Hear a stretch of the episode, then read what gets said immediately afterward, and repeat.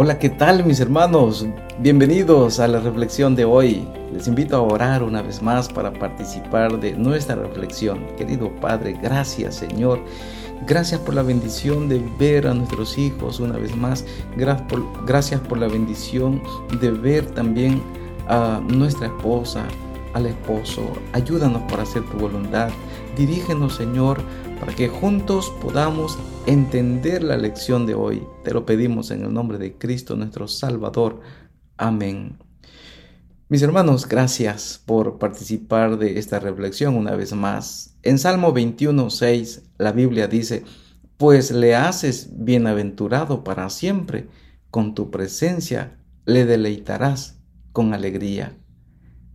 El amor busca la bendición de Dios. Es cierto, todos queremos bendición para nuestros hijos.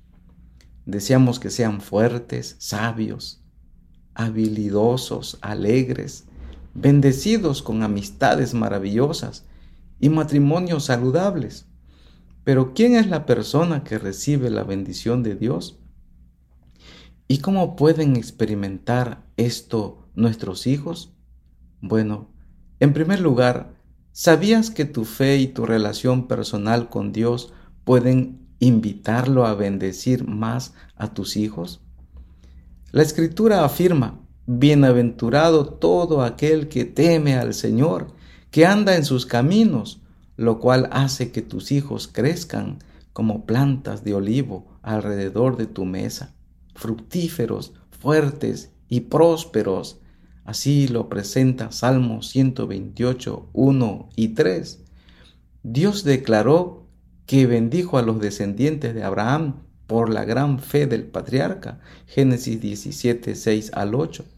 Más adelante le dijo al pueblo en la frontera de la tierra prometida, he puesto ante ti la vida y la muerte, la bendición y la maldición. Escoge pues la vida para que vivas tú y tu descendencia, amando al Señor tu Dios, escuchando su voz y allegándote a Él. Deuteronomio 30, 19 al 20. Jesús dijo, Bienaventurados los pobres en espíritu.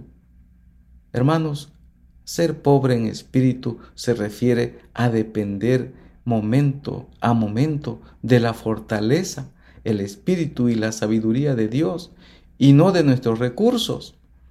Es reconocer que solo Él provee el perdón y la salvación y que no son cuestiones que surgen de nuestro interior.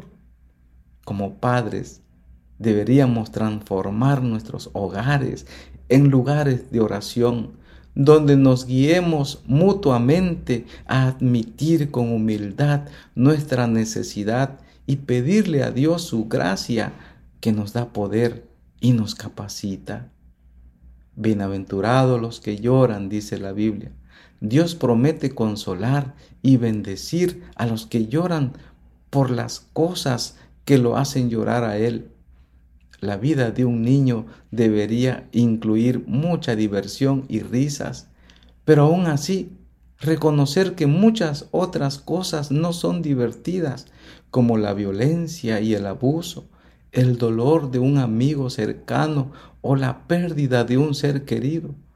El amor equilibra las expresiones de gozo con lágrimas prudentes. Bienaventurados los humildes. El amor no se altera, ni es obstinado, no menosprecia a otros, ni actúa con superioridad.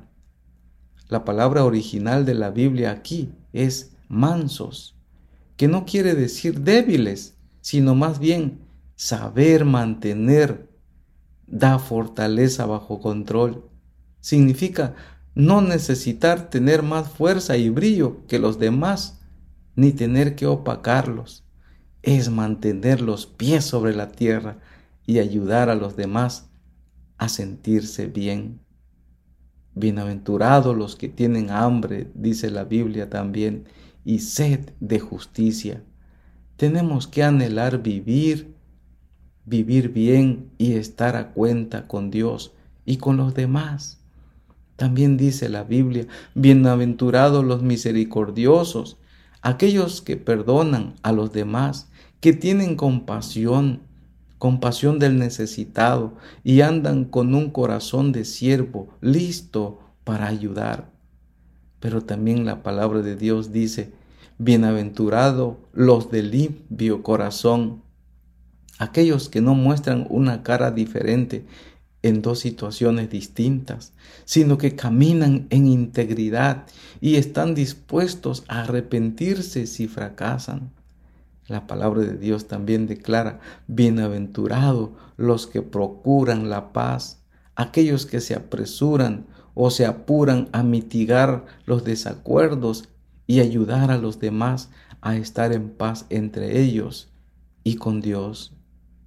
Por último, Jesús dijo que son bienaventurados los que reciben burlas y maltratos, ya sea por una reacción violenta contra su buena conducta, su fe cristiana o su postura valiente sobre un principio.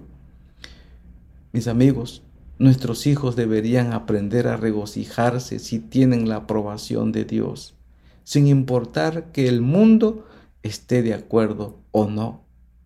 El amor quiere que nuestros hijos sean saludables, felices y que prosperen en todo lo que hagan. Nosotros soñamos con esto y nos esforzamos por alcanzarlo.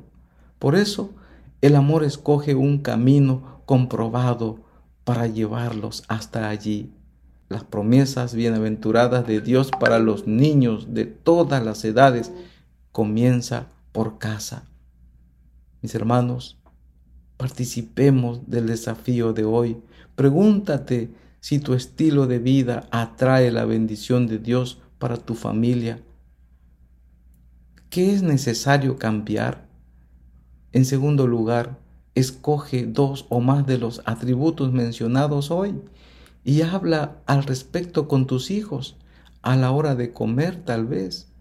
Después pídele a Dios que les inculque una sed tanto a ellos como a ti para desarrollar estas actitudes de vida. Mis amigos, que Dios nos ayude con nuestros hijos, que podamos ser fortalecidos a través de su palabra. En Proverbios capítulo 10, versículo 22, la Biblia dice, la bendición del Señor es la que enriquece y Él no añade tristeza con ella es que solo la bendición del Señor es la que enriquece, mis amados. Y Él no añade tristeza con ella, dice en Proverbios.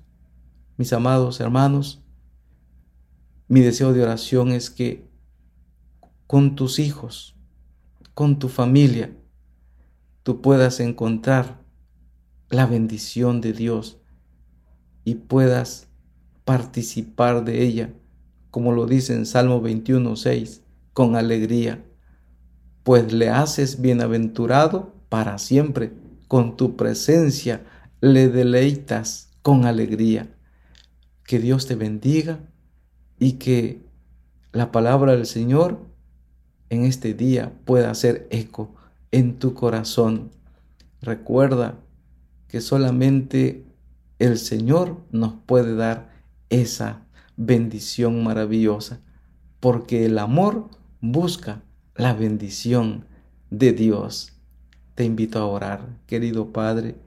Esta mañana, Señor, te agradecemos porque solamente podemos recibir bendición de parte de ti.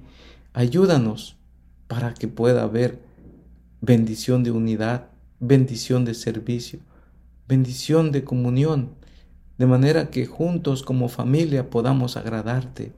Permite, Señor, que una vez recibiendo la bendición de ti, podamos transmitirla a otros.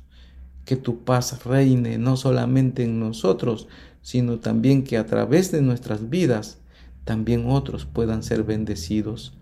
Gracias por tu palabra, gracias por tu misericordia. Lo agradecemos todo en el dulce nombre de Cristo nuestro querido Salvador. Amén.